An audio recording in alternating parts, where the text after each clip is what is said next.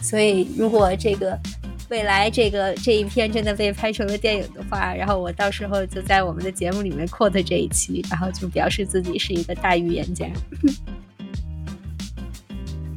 有一个地方或是有一种人，你离开他之后，过了好些时间，你开始想他，并且觉得他很好。然而在你面对他的当下，你不曾有觉得他有什么出众之处，这是很奇怪的。斯德哥尔摩，我想就是这样的一个地方。是韩国作家金爱烂的短篇小说集《你的夏天还好吗》。印象最深的就是他的文字非常的细腻灵动，而且。给我带来的是一种五感全开的阅读体验。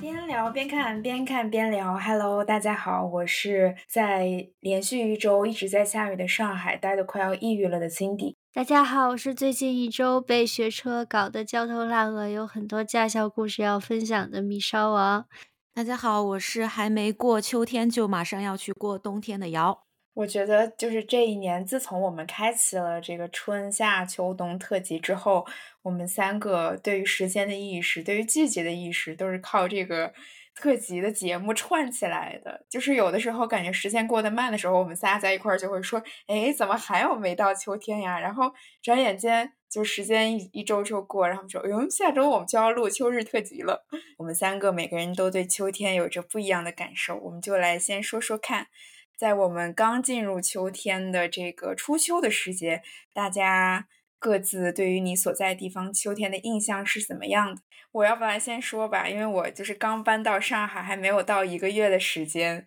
然后最近走在大街上，就是会。猛地想说吸一下鼻子，去试探看看桂花有没有开，因为其实应该差不多到了要开花的季节了。然后那天有看到关夏，就是我还蛮喜欢的一个香氛品牌，然后发了那个新品，就是桂花的新品，那个颐和金桂他们那个经典的产品。但是其实虽然他们这个新品已经发了，但是其实发现桂花还没有开。然后今天跟朋友走在路上的时候，朋友就说：“你快闻，这是桂花香吧？”然后我跟另外两个朋友就说：“这哪里是桂花香？” 然后我两个就 diss 他说：“你最近脑子是怎么了？” 然后还处在那种期待桂花开放但还没有盛开的季节，所以对于这样的一个多雨的季节，就很希望桂花能够马上开，然后闻到它的香味，应该能带够带给大家一丝温暖吧。对，我是在北京嘛，然后其实北京的秋天在我看来是这个城市最可爱的季节，因为顿时会变得天高气爽，也很适合出去骑车。嗯，走在街头巷尾，路边的颜色都会变得很好看。但是唯一的遗憾就是北京的秋天太短了，然后买了好看的秋装，比如说风衣，也穿不了多久。就可能穿个一个多月吧，到了十月下旬，就开始往冬天的装扮去，嗯，准备了。然后说到秋天，我还会特别喜欢一种食物，就是柿子，因为我特别喜欢吃柿子。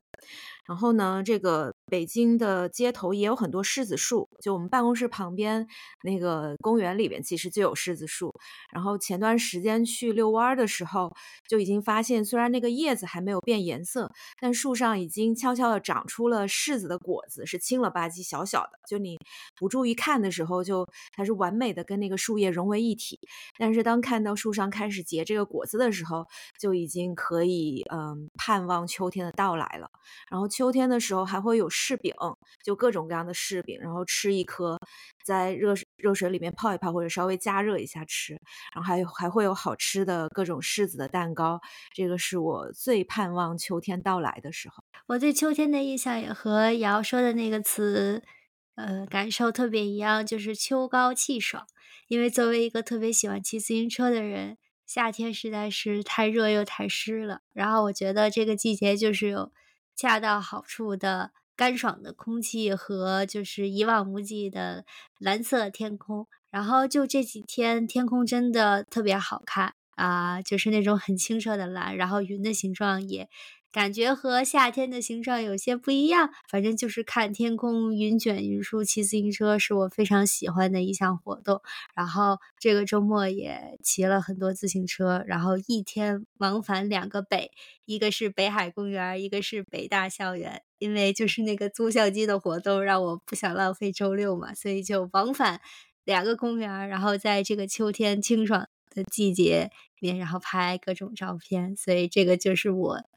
嗯，秋天日常，骑自行车，然后到处走走拍拍。我就觉得带着相机在自己非常熟悉的城市，还是有一种非常不一样的感觉，就真的有一种旅行的感觉。因为平时就觉得啊，这个不就是自己一直住的城市的一个公园而已嘛，就是什么时候都可以再去，什么时候也都可以再回来，所以就其实不是会觉得是一个很特别的体验。但是就是在这个秋天的季节，带挎上这个小相机，就一下子很有想要。记录和拍摄的这种冲动，就反而会有一种在旅行中的感觉吧，就这个感觉还挺好的。对，然后因为现在是秋天了嘛，秋天最开心的事情就是马上要到十一假期了。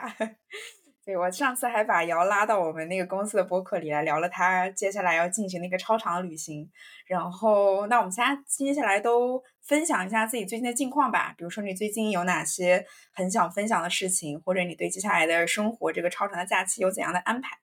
这个问题我感觉得交给稍稍先，我感觉他已经这个分享欲爆棚，想分享一下自己最近练车的经历了。对，因为我其实就是今年我的最大的一个 resolution，其实也是从去年没完成的 resolution 继承下来的一个，就是我真的很想会开车。然后特别是就是作为一个挺喜欢旅行的人，然后又就是工作上我们又有很多可以出去玩的 flexibility，所以经常就是一个人。出去玩，但是一个人出去玩，我觉得最大的坏处就是不能沾着会开车的小伙伴的光，所以可能有一些去的地方就会比较受限。所以我就觉得，因为我喜欢骑自行车的原因呢，也是因为我觉得骑自行车很自由，就是你可以一直蹬一直蹬，就是有一种。我觉得可能是和喜欢驾驶的人有一种类似的乐趣，就是你可以决定自己就是前进的方向，然后以一个较快的速度往前奔去的这种感觉，我很喜欢。所以呢，我就觉得开车是非常有必要的。然后我最近这一个月的重心呢，都围绕着这个驾校进行。然后我觉得最最最不一样的是，现在的驾校全是人工智能教学，我真的是恨死这一点了。就是因为跟我的同龄人相比，我同龄人他们都是在就是高考毕业之后的那个暑假，基本上可能有我认识的一半的人，他们都是在那个时候学车的。所以那个时候还都是就是人工教学，而不是人工智能教学。怎么说，就是像被当做一个傻子一样。对待就是你每次做错了这个东西，然后人工智能就会说：“哦，你这里做错了，然后你应该怎么样怎么样。”但它就是没有一个就是针对你每一次的错误能有一个及时细致指导的这么一个反馈，所以我就感觉我的练车就是充满了沮丧和焦虑，就是因为一直在不停的就是加强自己错误的。这个印象，然后一直在就是练习着错误错误的东西，其实原因就是因为没有得到及时的反馈，所以我就觉得。人工智能真的好可怕，我就理解他，就感觉驾校运用了这个之后，我感觉他们的需需要的教练员首先肯定就少了一半多。基本上我观观察了一下，一行就是三个教练员，然后带十几个车这样子。然后教练的作用就是在这一行车中间走来走去，然后如果发现你实在不行，或者就是这个人工智能死活都把你叫明白的话，他会好心的呃人工给你指点一下。所以就是。就是给我感觉科技进步的有点太快了，但我完全就还没有跟上。就我还是很 prefer 之前那种很也不能叫 old school，就是我们觉得非常普通正常的一种学车方式。就在这个过程里面，就是从我就是十六个小时 VR 学习了智能驾驶后，我第一次上的这个智能驾驶车也是无人驾驶车，就是我驾驶。就从始至终我都没有。就是跟一个教练或者是一个人有很充足的互动，就是可能一节课三个小时半，然后可能里面只有呃十到二十分钟，就是我是在得到一个真人的指导，或者是我在问老师，就是哎我这块老开不好，你觉得我是什么问题？你教教我这样子。所以我就觉得这个过程太让人沮丧了，就是人工智能它虽然就已经很厉害了，它会就智能帮你减速，然后在你要撞到电子围栏的时候，及时帮你刹车，然后可以看出来你拐的时机是早还是晚。但是就是每一次得到的反馈都是一样，它对我的就是整个的学习完全没有任何的建设性的帮助。我就觉得，嗯，我就很想吐槽这个事情，就是。就这个问题，其实也就是更大的反映出了，就是当我们有一个特别先进的技术，但是它还没有先进到那个程度的时候，我们就很快的不去考虑它的后果，就把它应用到我们的一个生活场景，也没有做，就是它到底有什么样的 impact 或对我们有什么样的影响，就都没有想过，然后就直接用，我觉得这是一个很不好也很危险的事，至少给我带来了非常糟糕的体验。所以呢，我觉得我如果开车开不好。那是因为从来没有人教过我，真的是真的是 literally 没有人教过我，我就是这个呃那个那个软件系统叫什么叫 robot 教练，对我就是 robot 教练教出来的。就像我体育不好是数学老师教，我数学不好是体育老师教，我开车不好的就是 robot 教练教的不好。那那所以是现在是这个行业的问题吗？就是是别人家这也这样吗？还是说你挑的这一家有他的问题？因为我总觉得我身边所有人都是这个驾校学的。我其实我报名的时候，我想都没想，我就报名了那个普通的节假日班。然后我发现，就是现在跟我这样这一批学的学生，可能大百分之七八九十，可能大家都是就是人工智能教出来的。然后我理解是有那种，如果想回归那种老式的呃人工教学的话，就是要报另外一个班。就是要花更多的钱吧，因为我这个其实应该是就是最便宜的那个那个那一档，但是我理解哦，以前最便宜的那一档就是我的朋友同学们他们学的那个车也是最便宜的一档，所以就是现在的这个日现在这个常态就是人工智能教学，然后教练在车下随机看心情指导吧。但是人工智能不会吼你，不会骂你笨。在这个时候，我就特别希望他可以骂，就是教练可以骂骂我，然后骂骂完我之后，完全解决一下我的问题。真的，你骂都无所谓，但是你不要不解决我的问题。但我想象，如果是 AI 教学的话，可以让一部分的社恐学得更自在吧？就是没有一个人，就你也不知道那个教练的素质跟水平怎么样，他起码是一个相对稳定的教学系统。嗯，就只是他可能确实没有办法给你提供一些非常个性化的反馈。对，嗯，好呀，那听听瑶的即将要出发的瑶。对我其实今天早上刚回来，然后发现其实昨天是秋分呢。对，然后我就已经没没过几天秋天，也没来得及在北京的街头逛荡。我后天又要出发了，就去休一个长假，会去北欧。然后看北欧的天气，其实已经算是入冬了。然后又再再加上。会去冰岛那个环岛自驾，所以就是，呃，已经预期会遭遇大风，然后在海边玩的时候可能也会有水呀，然后去瀑布的时候也是，嗯，就我是之前是去了趟澳洲，就出差跟休假，就也是时隔四年。第一次就有超过十个小时以上的飞行，去了一个很远的地方，过了个春天，就还是挺开心的。因为，嗯，在工作之余也有时间去徒步，比如说在墨尔本的时候去 Phillip Island 做了一个徒步，就是我们参加了我们一个 experience，就 host 会带着我们去岛上的一条比较经典的徒步路线，做了一个大概呃三个小时的轻徒步吧。就基本上是在呃海边的山崖上行走，路路面还挺平坦的。但是 host 一开始就告诉我们说，你们走就走在路中间，不要往草丛里边走，因为会有蛇。就一开始我们还以为他是在吓唬我们，结果后来真的有看到一条蛇在过马路，然后就穿到草丛里边去了，就还挺吓人的。因为呃墨尔本的天气还是有点凉嘛，所以。山上的草其实并没有完全变绿，就是黄黄绿绿的，看起来毛茸茸的。就如果不是有蛇的话，我肯定会忍不住想踩一脚。然后那个岛上，嗯，最大的卖点其实是去看小企鹅回巢，就是每天傍晚日落之后，外出觅食的这些企鹅就会游回这个岛上，从一个沙滩登陆，回到他们自己的家里边。然后这个岛上就会有一个。比较固定的区域，大家可以在沙滩后面的这个看台上去观察这些小企鹅回来。而且那个 host 有告诉我们一个 tips，就是小企鹅从沙滩回来之后，他们会沿着一条固定的很窄的步道钻回到各个的家里边。就他告诉我们，你们可以在他们上岸之后就往那个步道那边走。结果我们就站在那个栈道上，就看到小企鹅成群结队，一般比如说是五只、七只，然后也有一两只，就这么 摇摇摆摆的就回来了。然后最搞笑的是，有的企小企鹅它可能就不太记得自己家在哪儿，就会站在那个他们回家的马路中间四处的张望，就特别特别可爱。另外，就也去大洋路做了自驾。就应该是澳洲最有名的自然景点了吧？就基本上两天的行程都是在海边驾驶的，就是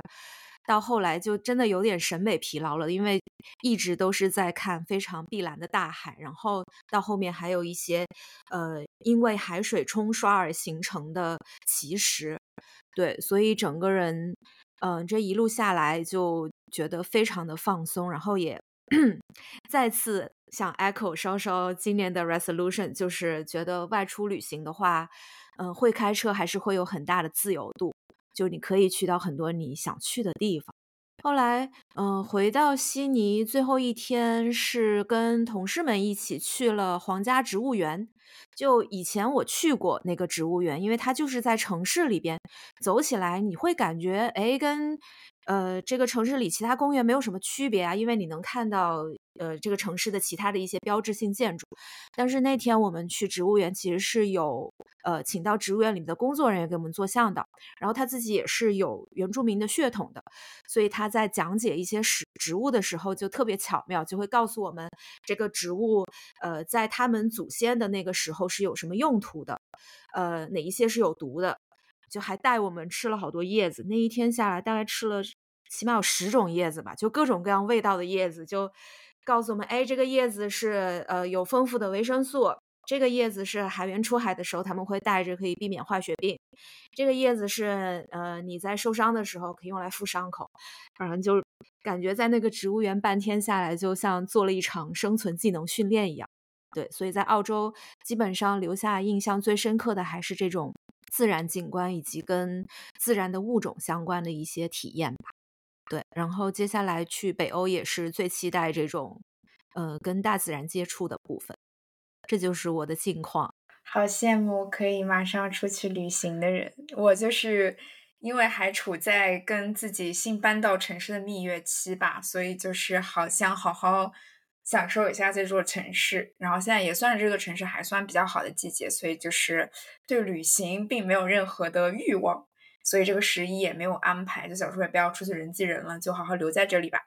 然后呢，最近跟这个城市蜜月期，就感觉还是有一些很新的体会的，就是那种新旧交融的感受。因为有朋友问我说：“你五年之后又重新搬回上海是怎样的一种感觉？”然后我现在快到一个月了吧，我整个感觉下来就是很熟悉，然后偶尔也会有一些。新鲜感蹦出来，就是有旧也有新。然后旧的东西就是，比如说去见见老朋友，然后大家还是像以前一样的熟络，就是好像五年前的事情就发生在昨天一样。比如说跟朋友走在法租界的街上，然后就会说：“哎，你记不记得那天我们去哪里？”但其实那个那天是五年前的那一天，也有很感动吧。然后比如说那天跟朋友就随便走到一家酒吧，然后那个酒吧就是之前。在我生活那条街上，老板新开了另外一家，然后很庆幸，就是他疫情期间坚持了下来，没有倒闭。然后我进门一见老板，其实已经五年没有见面，没有联系了。然后说：“哎，是你。”然后两个人就开始 疯狂的，就就是对社交。然后甚至我还翻出手机里面五年的照片给他看，然后大家都是不忍心看自己五年前的样子的那种感觉，感觉大家好像嗯，既变了也一些，也也其实没有什么变化，都挺好的。对，然后新的东西就是，嗯，我还挺容易被工作上头的，反正就是最近沉迷工作，然后，嗯，是就是有时候想给一个自己一个小的 break，就会出去走走。然后那天走到五一路上，就会发现一家自己目前为止在上海最喜欢的咖啡馆，也推荐给大家，叫 Lan Espresso，它的中文叫列侬说，就是老板可能是因为很喜欢约翰列侬，所以走到店里面。会看到很多约翰列侬的海报和他的黑胶唱片，然后那个店很小，应该也就是嗯十几平米的样子吧，但是感觉里面的人都是熟客，然后大家的氛围感特别好。两个朋友，呃，坐在吧台跟老板在聊天，然后我拿了一个面包的袋子进去，然后那个店员就说：“哎，这个夹面包很好吃哦。”然后我就说：“哎，是吗？”然后我说：“你的包包很可爱。”他说：“啊，不是我可爱，是我的包包可爱吗？”然后就是大家的那种氛围感特别的好。然后比如说来了一个新的客人，然后老板就说：“哎，那个谁是刚走，你要不坐这吧，怎样的？”然后小店也让我觉得很熟悉的感觉，就是嗯，我有在。那个店里面发现，就是我五年前在台北买的这颗咖啡豆的项链，就是应该是出自一个手工的艺人，然后他就是一直在做这个品牌。然后我之前五年前在台北发现这个品牌，就非常喜欢。然后它就是都是手工定制的这种金饰和银饰，然后都会制作一些咖啡器具的形状，或者是咖啡豆形状的耳钉、项链啊这种。然后就是能看出来它那种手作感的小巧思和精密在里面。然后我就问老板，哎，我说这个是我这个项链吗？他说是啊，嗯，这个就是我老婆的老那个朋友做的，就是他老板应该也是台湾人。所以就跟老板攀谈起来，然后感觉就是跟这个城市的熟悉感又近了一分。希望这个蜜月期可以再维持久一点，然后也欢迎欢迎稍稍和瑶什么时间可以到上海来玩，我们可以一起录节目，非常期待。对，非常期待秋天的时候去上海吃大闸蟹。嗯，来来来，一定要来。那我们接下来就进入到正题吧，就是我们还是会照往常一样，嗯，会分享我们最近看的电影，然后想要推荐的书籍，以及我们最近听到的一些音乐和演出等等。那我们就先从我们的电影开始，大家最近看了什么好电影想要推荐给大家？嗯，那我先来说吧，我想推荐两部电影，呃，都是我最近看的。第一部我想推荐的是自己看的，但是源于就是跟一个朋友在聊天的时候。就是他在给我讲，因为他是台湾人，然后他就给我讲他在台北所知道的一些黑社会的故事。然后我听了之后，就是整个感慨，就是原来真实世界的这种这种事件，其实比电影里面还要精彩。所以就是他当时推荐我一部电影可以去看的，就是我们之前其实一直都我在在我的 list 上，但是没有看。然后这次给了我一个新的动机，就是徐小明的《少年粤语里边的门也也可以用这个词。但其实还蛮难跟这个电影共情的看完，但是就是整个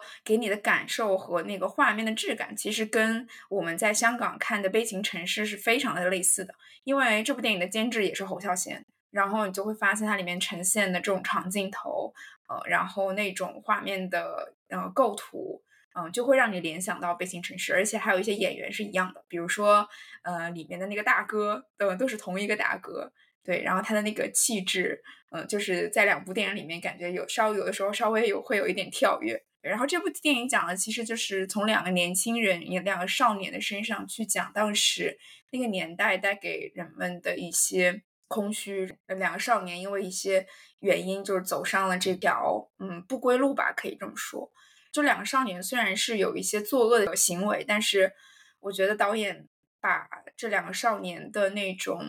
嗯，他们的无知、鲁莽，以及他们内心所表达，他们内心的仍然有一些很细腻、很温暖的部分，平衡的非常好，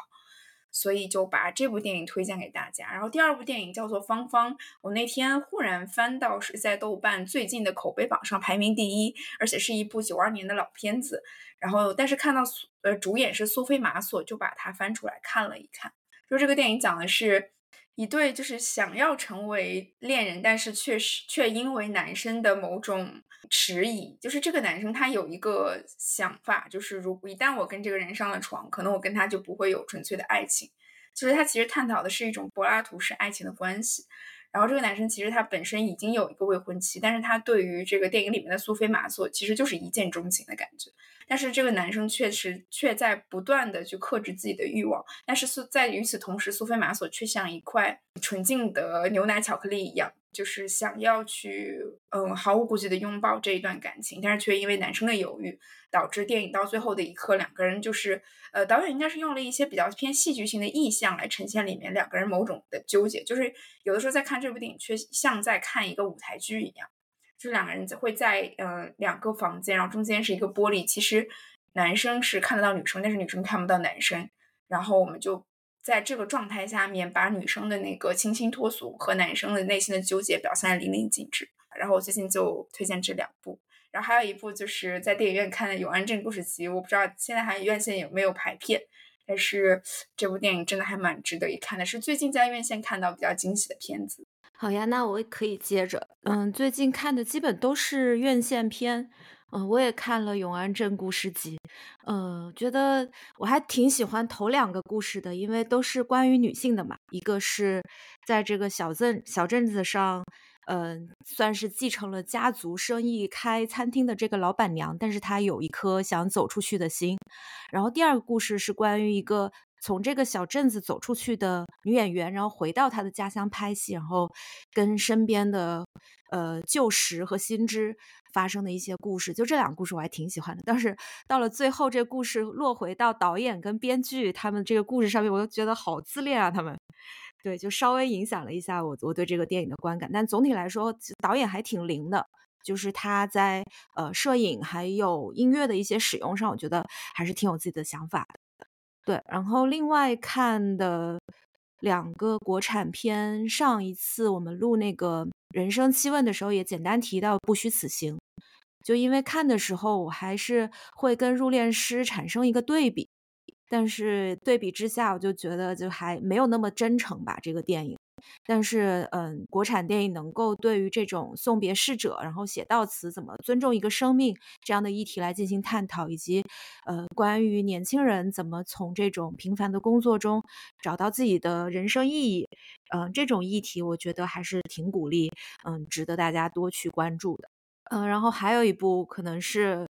比较失望的电影是我跟稍稍一起去看的，新加坡导演陈哲艺 拍的《燃冬》，然后这这是他第一次以内地为一个故事背景，拍的是三个年轻人在延吉相遇了，然后他们都是身上或多或少的背负着自己之前没有解决的人生问题，有的是，比如说周冬雨饰演的这个呃退役的花样游泳花样滑冰运动员。因为伤病，后来就变成了一个导游，然后他一直还耿耿于怀于过去的这些经历。然后刘昊然饰演的这个，嗯，金融从业者是从上海来的，然后他自己，呃，有一些精神疾病，然后也是一直在挣扎于摆脱这个状况。然后屈楚萧扮演的这个。呃，餐馆的打工者也是从四川来的，就是这三个背景完全不同的年轻人，在这个镇上相遇了之后，就他们度过了一段，嗯，非常不现实的时光吧。因为刚好我们也录了三宅唱的《你的鸟儿会唱歌》，所以看燃冬的时候就觉得他的故事架构和背景其实跟鸟儿还挺相似的，其实都是当代年轻人在这种。很迷惘的社会环境跟可能不那么景气的呃就业呃职场这种种问题的压迫之下，他们怎么样去寻找出路？然后其实最后都没有一个非常明确的答案。但是我就觉得冉东拍的有一点太刻意了。对，就是虽然导演说他在片子里边有很多的留白，不想解释的那么清楚，但是它里边的有一些台词实在是非常的 直白。比如到了最后，三个主角要去看长白山的天池，然后突然下起了大雪，他们没有办法再往上走了。这个时候，其中一个人就倒在了这个雪地上，说：“来，大家一起躺平吧。”就那个时候，觉得这个这个台词有点过于直白了。嗯，这个是看的三个算是国产的院线电影吧，然后还有另外一部，嗯，可能大家也都非常关注的是《奥本海默》这个电影，我看了两次，而且两次的观影那个场景都还蛮有仪式性的。就在北京的时候是去看了零点的首映场，就当时呃跟三百多个人坐在同一个 IMAX 的观影厅里边。就是虽然已经很困了，但是就完完全全的被诺兰对于这个复杂叙事的编排给吸引住了，就完全没有想睡觉的感觉。就这个片子其实我还挺喜欢的，因为它是根据一部呃有七百多页的《奥本海默传》改编的。然后因为看完电影，我也去看了书，就发现诺兰真的把里边的这些人物关系，还有整个非常宏大的历史背景梳理的非常非常的明白，而且他把奥本海默还有斯劳斯这两个关键人物的叙事视角分别用彩色黑白来交叉讲述，其实还是挺巧妙的。对，尤其是在这个片子里边，还涉及到了很多呃个人跟时代之间的关系，还有科学家跟政治。还有普通民众这不同的利益相关方面对同一个非常有争议的议题的时候，他们是怎么在怎么被席卷其中？就是个人是怎么受到这种有争议的议题的影响？就我觉得他提供的一些思考是，嗯，完全不会过时，尤其是放到现在的一些呃历史背景下边来看的话，对。然后后来去墨尔本的时候，我又看了第二次。因为墨尔本的 IMAX 影厅有为数不多可以放映 IMAX 一五七零胶片的这样的一个厅，等于是看到了诺兰最早用胶片拍摄的这个全画幅的版本。你在画质上确实能够感觉到这种胶片的颗粒感。就虽然它，嗯，在数字版的调色上会让你看得更舒服，但是看胶片的时候，你又能感觉到这种非常原始的力量的冲击。所以对我来说是两次还挺不一样的观影体验。然后我很庆幸第一次是看的有字幕的版本，因为我觉得这个电影如果没有字幕的话，估计会有点困难。这个是我，嗯，过去一段时间的一些看电影的经历。正好可以接着瑶说的那个燃冬再补充两句，就是因为其实我还挺喜欢，呃，这个陈导演他之前拍的《热带雨》的，然后也在之前那个讲呃告别还是再见的那期节目里面，其实也聊到了这个《热带雨》，然后 Q 一下我们之前这个节目，感兴趣的朋友们可以点击收听一下那一期，因为我觉得其实《热带雨》里面他用的很多意象，或者是就是他。的表现手法，我觉得是很细腻、生动和自然的。嗯，其实我印象最深的就是那个教室里面套着那个榴莲的红塑料袋儿，然后风吹过的时候，它呼啦呼啦的吹。其实这个电影已经看过很久了，应该是那次在电影节上看的电影，也有几年的时间了。但是这个红塑料袋我一直都忘不了，所以我就潜意识里我对这个导演是非常有好感，然后也对他的新的。作品很充满期待的，但是实际上看到了这个电影，我不知道是不是因为就是他讲的这个故事和导演本身有一定的，就是从呃文化上有一定距离和隔阂。我觉得其实这个电影就像瑶说的，它其实是非常生硬和刻意的，因为热带雨的故事它其实是呃发生在就是。导演的老家嘛，就是新加坡、马来西亚这种离得比较近的地方，所以我觉得就是对他们的那种生活状态，我觉得导演是就是嗯，从小到大一直都在经历，然后也是日常中非常就是耳濡目染的这样观察和体会着的。但是突然就是把这个镜头放在呃东北，然后讲这个中国的年轻人的一些困境的时候，我觉得像是被扔给了一个。呃，扔给了个命题作文，然后就又不熟悉这个话题，然后又不了解这个情况，但是硬要拍出这个作品，然后去展现就是年轻人现在这种焦虑，所以我总觉得这个电影其实看的我就是他们表达了这种状态和不安，都是像。让观众感觉缺乏那种可以共情的感觉，就是我也知道大家都很焦虑，然后有失业的这种不安，然后在大城市工作的人，他其实也有就是卷，然后九九六就是就是他，但是就这一切被他在电影里面安排的都太刻意了，然后有一些讲男女情愫的部分，我不知道为什么让我感觉非常的郭敬明，就特别像我十几岁青春期的时候读的那种就是伤痛青春文学。一般的这种感觉，所以我就，我反正看的时候我也很我也很困惑，然后特别是那个老虎的那个隐喻，让我觉得啊，这个不就是这小说上的作者特别爱写的东西吗？所以我就不知道为什么在这个电影里面展现出了一种这种矫揉做作的气质，让我也很不喜欢。然后特别是后面导演对谈，因为我跟瑶看的那个是算是首映嘛，在国在北京的也不是啊，就是我跟瑶看的那个，就是还有一个映后和导演对谈，就是他导演对这些大家提的问题的回答和他整个对这个电影的想法，让我感觉我也不是 很喜欢这个人，所以可能。这个电影让我有点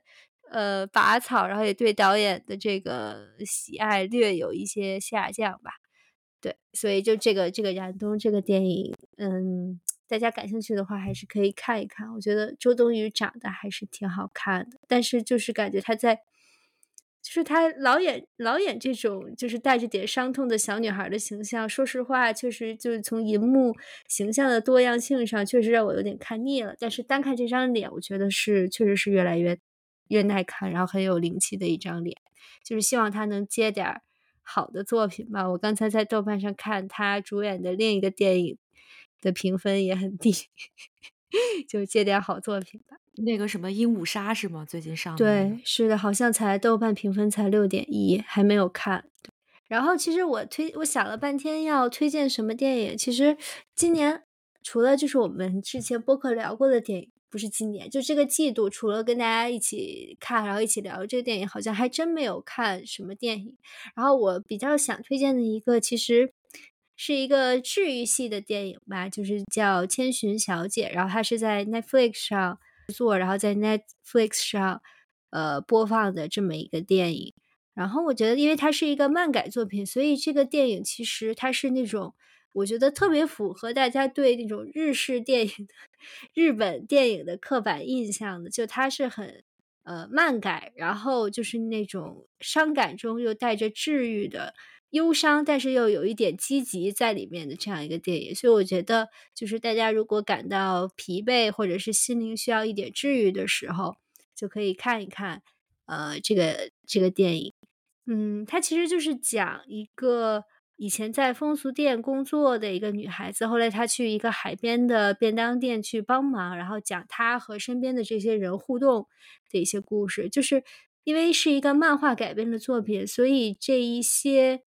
呃，电影中所呈现的美好都有些太不真实了，他的台词呢，可能也会让人觉得就是缺乏一些现实感。所以我觉得整个电影，如果你只是把它当做一个治愈系的电影来看的话，我觉得确实可以从中汲取到很多。呃，温暖和治愈的力量，所以呢，就不要对这个电影太过苛责。如果就是你最近心情很不好，然后很想看一部可以治愈一点心灵的作品，我觉得就可以看一下。嗯，短暂的治愈吧，就是有一点温暖在里面。就是这个人物，他和他好的有点太不真实了，然后他的这种善良和纯真也有点太不真实了，所以我更倾向去。我更倾向于去把它理解成，它就是，呃，你可能在你的生活中有不如意的时候，然后它就是一个你生活中能给你一些美好和快乐的一个各种各样事情的一个。呃，集合的一个化身吧，就是我觉得现实中很难会有一个人，他身上拥有就是所有这些美好的品质，所以我觉得就是如果你把它想象成它只是一个象征，那么可能这个电影就是大家觉得比较荒谬或者离谱的地方就也能接受了。对，所以这个就是我想给大家推荐的一个非常干净，然后简单又有很强治愈的一个电影吧。那我们接下来就到书籍推荐的部分。嗯，我其实最近看的书不是特别多啊，我们先听其他两位嘉宾来推荐吧。我想推荐的小说，我们三个其实都看了，都还蛮喜欢的，是韩国作家金爱烂的短篇小说集《你的夏天还好吗》。就其实是放在夏日特辑可能会更合适，但是现在到了秋天，已经变凉了，再看看这种有点火热、有点悲伤的故事，也还挺合适的。对这个整篇整个小说集里边有八篇作品，然后其中的一些作品是以呃三十岁左右的年轻女性为主角的。然后我在读金爱烂的小说的时候，印象最深的就是她的文字非常的细腻灵动，而且给我带来的是一种五感全开的阅读体验。就是在读她的小说的时候，你是能够通过她的文字想象成流动的画面、声音和气味。所以在阅读的时候，你的整个人是完全沉浸在作家描述的这个故事以及营造的这个氛围里边。然后，其中我最喜欢的一篇是《虫子》。嗯，它讲的是一对年轻夫妇，就是这个这个里边的妻子其实是已经怀孕了，然后他们是居住在一个条件比较差的房子里边，然后讲他们是怎么应对这种艰难生活的。然后这样的一个背景就会让我联想到了《寄生虫》，就同样是把房子作为刻画阶层差距的一个符号。然后生孩子这件事情对于家庭来说又是意味着一个很大的挑战，然后对于夫妻双方来说也带来了一些职能的转变。我觉得就是生孩子然后结婚的这个议题放在东亚的文化里边，其实是都能够给大家带来共感的。就虽然我们可能并没有生活在那样的一个困窘的情况下，因为这次出差见到日本跟韩国的同事，我们还聊了一下现在我们三个国家都共同面临的这个生育率低下，以及呃年轻人找不到出路，然后在就业市场上可能竞争很激烈的一些状况吧。就是发现我们现在面临的问题其实都是类似的，所以读金爱的小说不仅仅是能够获得一些文学上的欣赏价值，其实他的作品也反映了很多的社会问题，就非常非常推荐大家去看。我觉得他是提供了一些非常珍贵的女性视角。然后，要不两位也先讲讲对于这本小说的观感，然后我再讲分享我剩下想分享的一些书。嗯，我也是想说，瑶的那个虫子的那个篇章是我也是我最喜欢的。我当时就在想说，表达女性这种就是被压抑，然后需要反抗的力量。我觉得我目前能接受到两种有效的力量，一个就是我们上次也讲，呃，香特尔阿特曼拍的《让娜》，呃，一个就是让你就是前两个小时看一个女人做家务，然后捅你一刀。然后第二种就是像虫子这种。就是细思极恐，然后他把就是女性当下的那个，就是其实蛮不太可能发生的一种场景，但是他却形容的用他的笔墨形容的非常的真实，以至于让你相信一个女人可能在现实生活中，她就是时时刻刻处在那样的一个极端的状态下面，那个就是她的痛苦，所以就是把她嗯这种女性精神层面的。嗯，痛苦用这种现实的手法形容的非常的像滴血一般的真实，所以那个也是我很喜欢的章节。其实除此之外，我对于其他的章节，因为看的时间比较久了，没有什么特别的印象。但那一篇是深深刻在我脑子里的。我觉得可能一个好的作品给大家带来的冲击力都是相同的。就是虫子这一篇，我觉得确实不是说其他的。就是他其他的短片没有这一篇好，我觉得这一篇实在是就是好的有点过于突出了，就是他实在是冲击力太强了，就会感觉就是从他的房间，然后再到外面，然后再到城市，其实就有点是那种北京北京折叠，但是又是一层层往外推的那种感觉，就它只只不过它不是一个水平竖直的那种多层的那种。一层一层，而是它就是从里向外，然后逐渐往外推，然后一层一层。所以我就觉得，其实虫子这一篇让我感觉它其实很适合拍成电影。就是那个燃烧的那个烧仓房，不也是一个短篇小说改成了一部电影嘛？我觉得如果这个虫子这一篇如果改成了电影的话，其实也是我觉得会有很强震撼力的一个作品。因为首先其实都不用编剧自己去想了，就所有的这些比喻，然后。呃，想要的这种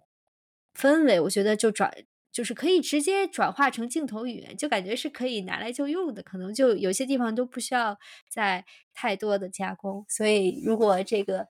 未来这个这一篇真的被拍成了电影的话，然后我到时候就在我们的节目里面 quote 这一期，然后就表示自己是一个大预言家。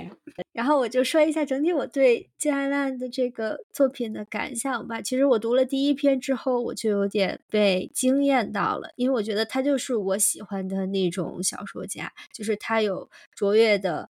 呃，就他有卓越的观察力，然后他会捕捉到你生活中，如果你就是稍不。稍不留意就会错失的一些细节，然后让我感觉到，就是他实实际上也是一个非常敏感时刻观察，非常有就是这种知觉的，就他知觉会更强的这样一个人。然后，其实比如说像第一个故事里面，第一个故事叫啥来着？比如说第一个故事就是和这个书名同名的这篇小说里面，它其实是讲呃暗恋，然后这种情感。消失，逐渐消失的这样的一个过程，我觉得其实这个可能都是大家，呃，从小到大都有过的经历。但是他会抓住这一个时间点，然后比如说为什么会喜欢上这个人，然后为什么又不喜欢这这样人，又为什么会不喜欢这个人了？就是他抓住的这些细节，就会让我觉得啊，原来是这样。就是虽然不是我的故事，但是我看了他这样写，我就完全可以理解。然后除此之外，我觉得他写小说的这些议题可能也会比一些就我之前看过的，呃，可能就是那种像我说刚就有点像千寻小姐，就是他偏那种呃温馨日常题材的短篇小说家，他会就更有一种社会的深度和广度吧。就是你能看到他会关注这种女性的贫困，然后甚至是就是女性到了老年，她和这个呃，比如说。可能因为偷窃，然后进入到监狱里面的儿子，就是老年女性的焦虑和她就是，呃，这个有点在社会越轨，然后就是涉及了这种刑事犯罪的儿子之间的这样的故事和互动，就让我觉得这种关注本身也很特别，就让我想起那个我们之前聊过的那个呃李沧东那一集，就是讲我们为什么喜欢李沧东的时候，其实也说了他的电影作品里面也有这些关注。对弱势群体的关注和注视，所以呢，整体来看，我就我就觉得这一本小说真的是非常值得读，因为它本身也没几篇，所以就是大家如果就是一天一篇这样读的话，也很好。水中的水中的歌利亚那一篇，其实就是讲在洪水中流离失所的这样的一个故事。其实就前几个月有那个大洪水嘛，也有冲垮了很多人的家，就是有一种小说照进现实的感觉。就是其实能感受到他是真的很关注社会议题的，嗯，可能他关注的社会议题成了小说，然后小说里面提到的问题，可能过了几个月、几年，然后又发生在我们的生活中，就会有这种小说和现实交错的感觉。好呀，那我就接着分享我嗯最近读的另外一些书吧，就是想给大家推荐两本挺好读的社科类的书籍，一本叫《杂食者的两难》，它其实是一位长期关注食品议题的美国记者写的。然后，其他是用一个田野调查的方式，走访了各种农场、呃食品研发中心、牧场，还有食品加工厂和超市，其实是去探索了我们平常的呃常见的食物它究竟是怎么来的。比如说，一开头它其实讲的是玉米，因为在美国，玉米是一个特别重要的作物，而且玉米它能够。分解成不同的使用方法，就是除了我们平时所熟悉的，就直接作为食物之外，还以及玉米糖浆之外，它还有很多的其他的用途。对，然后读这本书，其实是对我作为吃货的这个身份，让我产生了一些怀疑。就是其实平时我们在吃东西的时候，很多时候是吃不太明白的。就虽然现在大家都很强调说。呃，食物的可溯源性，但是在读这本书的时候，让我意识到可溯源性其实也是一件，呃，很有 privilege 的事情，因为它其中一个章节是讲到了。有机食物的这个概念，就平时我们所了解的这个有机食物，可能最基本的就是说不使用化肥啊，然后是由一些小农生产的呀。但是，呃，放在美国这个语境下，其实是有，比如说像 Whole Foods 这种大型的超市来去，呃，维护着或者是保证着一些比较大的有机食品农场以及加工厂的这些呃运作的。然后在一些真的非常。和呃和硬核的有机食品呃小农生产商看来，就是像 Whole Foods 这种连锁的大型超市，并不能够代表真正的有机食品。就所以在这本书里边，作者也对这个概念进行了大量的探讨，也是呃我之前没有想到过，就还可以把这个问题探讨的这么复杂。所以如果对于呃，我们未来还能怎么吃？就是这我们平时所吃的食物到底都是怎么个来龙去脉？就非常推荐大家去读一读这本书。呃，另外一本是一个访谈的对话集，访谈的对象是社会学家齐格蒙特·鲍曼，然后他的可能大家最熟悉的作品是《工作、消费主义和新穷人》。呃，然后他的这个访谈其实是在他的晚年去世前不久。做的，所以基本上，呃，在这个书里边是涵盖了他的一生。就虽然探讨的是一些社会学以及人类思想方面的问题，比如说爱和亲密关系、你的身份认同、工作和休闲、家庭，还有现在的怎么去看待道德和幸福等等各种方面。但其实，鲍曼他，我觉得他是一个特别好的学者，是因为他特别擅长把自己的经历。和过往几十年来研究下来的成果结合在一起，然后来回答访谈者的这些问题，所以读起来完全不会觉得枯燥。而且，呃，正是由于它是做一个回顾性的阐述，所以就它里边的很多回应，其实是不仅是等于复盘了过去已经发生的事情，而且对于当下所发生的呃这些社会思潮，其实也是能够引导大家去做一个思考。就是他在这些回答这些问题的时候，并没有最后给出一个很确定的解决方案，而是会引导大家去做一个更多的思考。对，就这本书不是很厚，然后就也很适合，呃，通勤的途中你随手翻开，可能你就上班途中能够读个一两篇，对，也是一个特别好的帮助自己进行思考的机会。对，这个是我想推荐的两本书，然后教给大家。呃，我最近因为工作量比较饱和，所以就是没有什么时间看书，但是还是有一些，嗯，就是有的时候晚上睡觉前，然后会随意翻开来，可以又助眠，然后让人又放松那种很简单易读的呃小书籍。然后我想推荐的是一个我一直很喜欢的作家，叫舒国治，然后他的一本书叫《理想的下午》。然后我为什么想推荐这个呢？嗯，就是它很轻松易读，然后另外就是里面有一个章节是讲这个作家在瑞典的游记。然后我知道那个瑶马上就要去了嘛，所以就有一些嗯摘录，我觉得很适合分享给瑶和听众们，然后让大家对斯德哥尔摩这个城市产生一些初印象。然后我想讲先分享一段话吧，就是嗯，朱国志在这一。章节的开篇形容他印象中的斯哥斯德哥尔摩是这样的：有一个地方，或是有一种人，你离开他之后，过了好些时间，你开始想他，并且觉得他很好。然而，在你面对他的当下，你不曾有觉得他有什么出众之处，这是很奇怪的。斯德哥尔摩，我想就是这样的一个地方。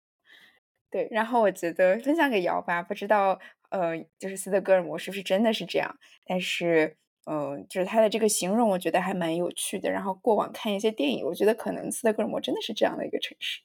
他另外有一段就是在呃斯德哥尔摩的游记里面形容，就是他对北欧人的印象，我觉得也还蛮有趣的。就是他说他有一回在哥德堡大学吃晚宴，然后前段时间喝着喝着也聊跟大家聊天，然后他就是很想抽烟，但是看到没有人拿出烟来，所以他自己就是。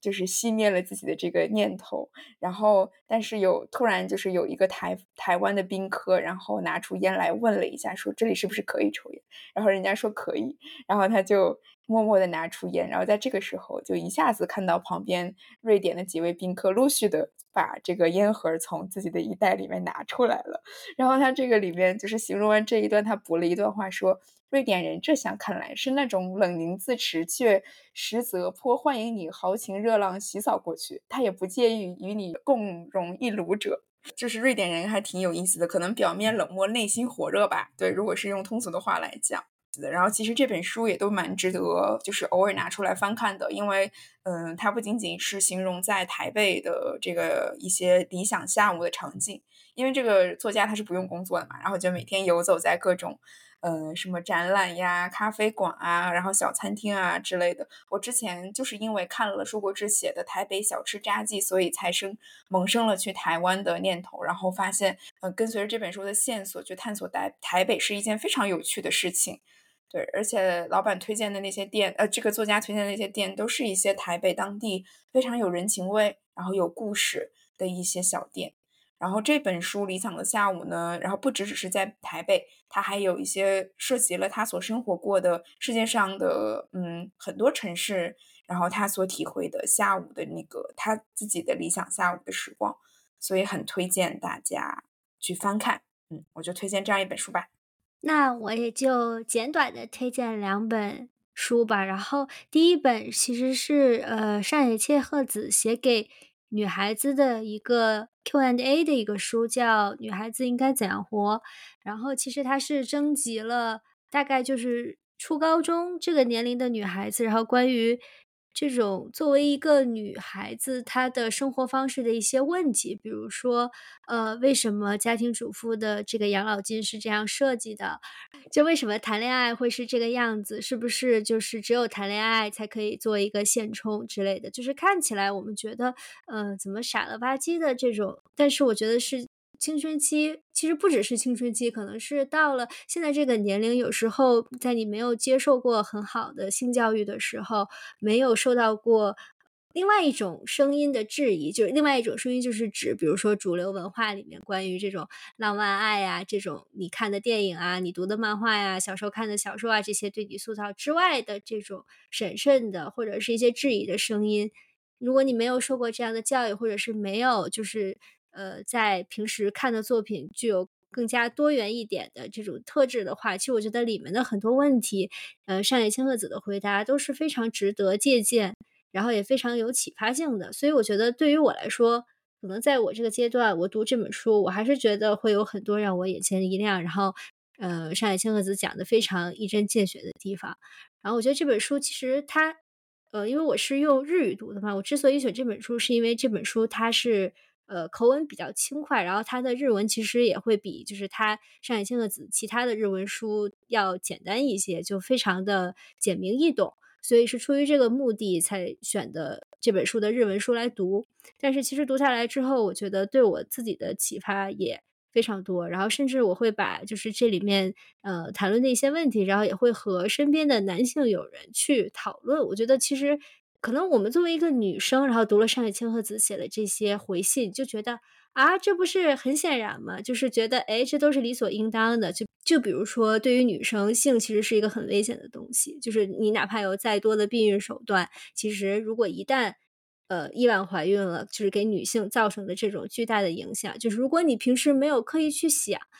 嗯，其实是很难，就是想象到它会对你的生活造成多大的影响和改变的。但是你比如说，你把这个事情有时候去和身边的男性去讲，他们从来不觉得就是，哎，这个事情其实是这么有风险的。其实是就是，如果我们就如果我们只是随便这样做一下，会到底会有什么样的后果？其实很多男性他在没有受过性教育的时候，他是完全不会想这些问题的。所以我就觉得这本书在这个意义上。真的是一本，就是它的这个书的存在本身，我觉得会比它的内容会更有价值。特别是我觉得，不仅是在日本，还是在中国，如果就是，呃，十十几岁的女孩子能在那个年龄读到这本书，我觉得这里面，如果至少有一个问题能让大家就是产生一点冲击或者震撼，然后能有一些小小的思考，我觉得这都是非常。有必要的，因为最近正好也听到了一个，就是十几年、十年不联系的一个初中同学，然后就是他早早的放弃了自己的事业和就是这在专业上就呃事业和职业的这种可能性，然后就过早的进入了婚姻，就有点稀稀里糊涂的这样的一个让人非常 就是非常让人可惜和感叹的一个故事，所以我就觉得女孩子们真应该要多读读这些书。就是有点太单纯，也不能说是被骗，就是在做选择的时候没有想，没有很有强的意识去反思这个选择可能会给自己带来什么样的影响吧。所以我就觉得，嗯，这个书不管你是就是年龄多大，就是 如果我觉得都是可能有必要读一读的书。然后我这最近读的都是生活方式类的，然后再再简短的说一下另一本书吧，就是非暴力沟通。我觉得这本书可能作为一个情绪非常。起伏的人，我觉得，嗯，我其实，在没读书、没读这本书之前，就已经在反思，就因为最近的一些情感的波动，就已经让我在反思自己的这个沟通方式，然后就是想成为一个更好、更有效沟通，然后，嗯，能传递自己想法，然后不被误解的，就一直在 practice。所以呢，practice 也有了一些心得和感想，然后再来读这本书，我觉得，嗯，就对我的整个的。交流沟通方式吧，我觉得都有一个很大的启发。所以就是，如果嗯，大家想最近读一读这种，哎，可能会对你生活呃有一点小小影响的书，我觉得读这本也很不错，因为它其实是非常实用的。就不管你是处在呃什么阶段，然后你是想改善什么样的关系，是比如说职场上和同事的沟通，还是说就是友情、亲情和家人、和恋人和配偶的沟通，我觉得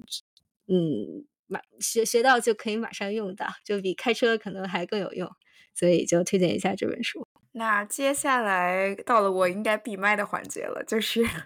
对于音乐和演出最近几几乎毫无涉猎的呃两个部分，然后我们交给另外两位嘉宾，就是你们最近有没有听到什么好听的音乐，以及看到自己喜欢的演出，推荐给大家。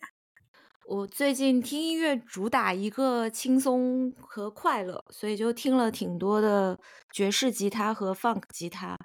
就尤其想推荐两位我非常喜欢的吉他演奏家，一位是顾中山，然后他的一张专辑叫《Clarity》是非常值得大家去收听的。然后他我他也是我觉得可能华人的吉他演奏家里边最具代表性的，就水平也是最高的，就非常希望有机会能看到他的现场演出。然后另外一位是美国的吉他演奏家 Corey Wong，然后他是走一个 funk 的路线的，所以他的一个节奏会让你感觉到非常的放松。然后几张专辑也都非常值得去聆听。然后另外也按图索骥去听了跟 Corey Wong 有过合作的一支 funk 乐队叫 Wallpack，然后他的一张专辑叫 The Beautiful Game。然后听那张专辑的时候，就我是在上班路上听，然后骑着车就就越听越起劲，就一边听一边觉得很快乐。所以基本上比较值得推荐的音乐吧，就是这一些。就正好我那个之前听歌听慌的时候，我就问瑶，你最近听了啥好听的，可以让我也不错听一下。所以刚才瑶说的那个 funk 专辑我也听了，确实是非常好听的。然后我这。我这几个月吧，主就是听的音乐主打一个就是 instrumental，就是没有歌词的那种，就是特别想在放松或者是作业的时候听的一些。所以这个就分那种开心听和晚上就是呃很安静的时候听的音乐。然后最近夜里晚上非常非常喜欢听的就是呃。就是巴赫的键盘作品，但是是用在弦乐器上来演奏的，所以就是一些什么鲁特琴，然后还有古典吉他，然后去弹他之前的一些呃键盘作品，还有一些有一些是键盘作品，有一些是在小提琴上的作品，所以就真的是非常之好听，非常之平静，就感觉有一种我上我要升天的感觉，真的是让我晚上感到焦躁不安的时候，我觉得听这个真的是完全可以。让自己平静下来，然后就是自感觉良好，就让我想起之前那个有一次我们季度分享，瑶推荐了一个那个哥德堡变奏曲的竖琴版本，我觉得就是。嗯，当你觉得有一时候听一个乐器听腻的时候，你换就是换还是同样的曲子，但是换一个乐器演奏，我觉得完全就是不一样的风格。就是像我们比如说听流行音乐，听不同人翻唱，然后就翻唱成一种不同的感觉，我觉得是一样的。所以这个这个我真的非常推荐，然后我也会把链接贴上。然后那个特别快乐的那个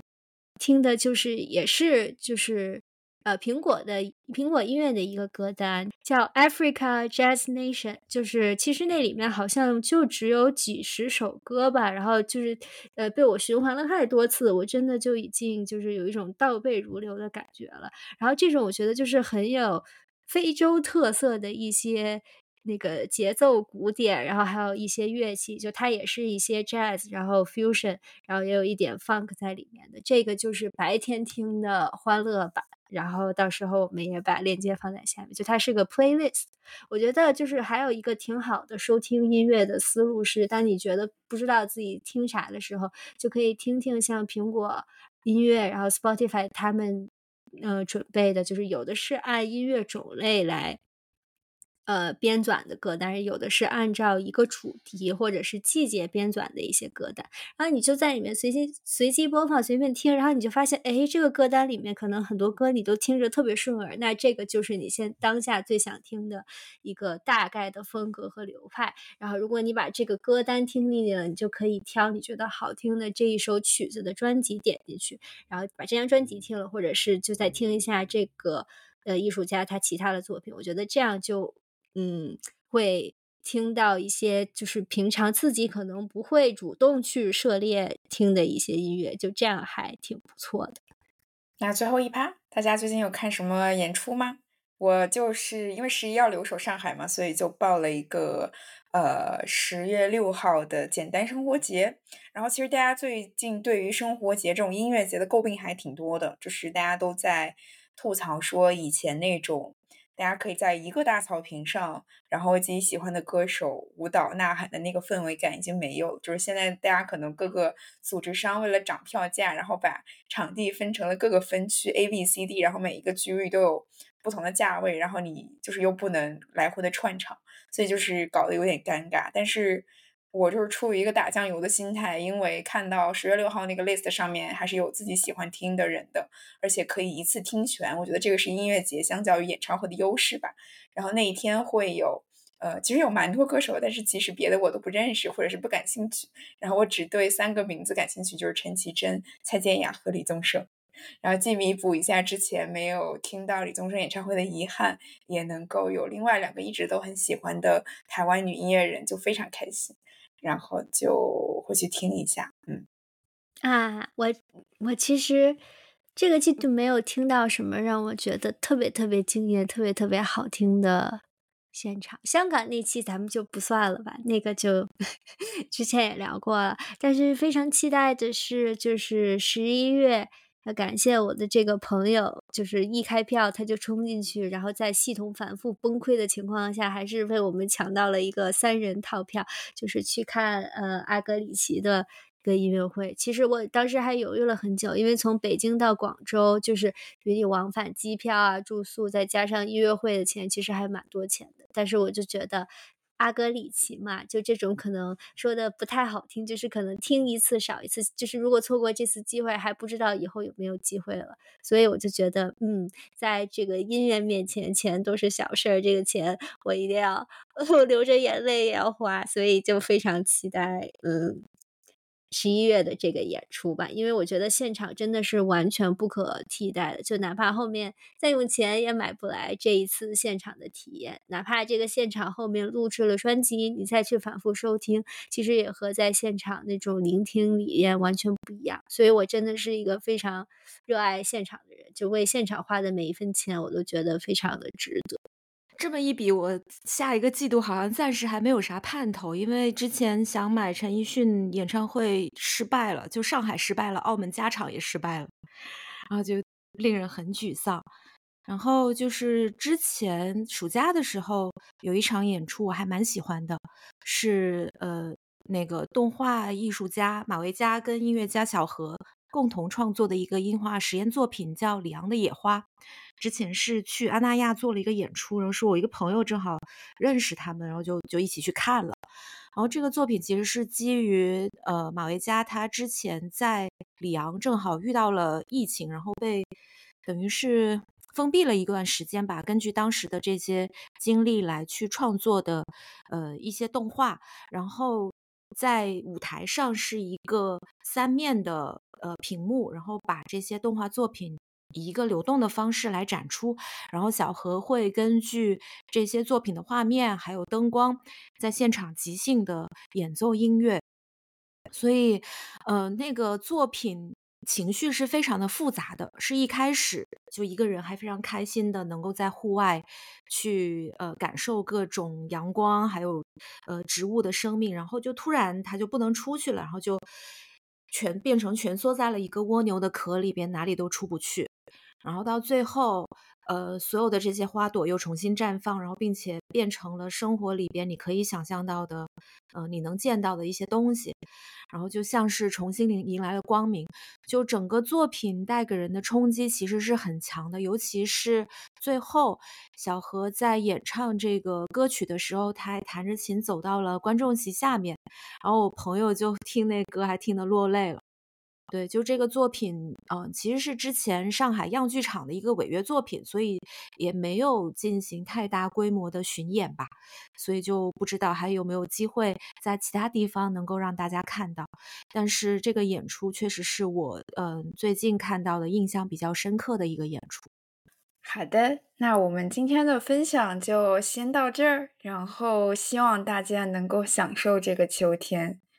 因为秋天它是一个既短暂但是又无比美好的季节。那就祝大家秋天快乐，然后十一假期快乐，我们假期回来再见。祝大家秋天快乐，然后也提醒大家，如果大家喜欢我们的节目的话，不要忘记点一个收藏、转发，并且分享给你身边的朋友和家人吧。顺便也祝你的朋友和你的家人秋天快乐，拜拜。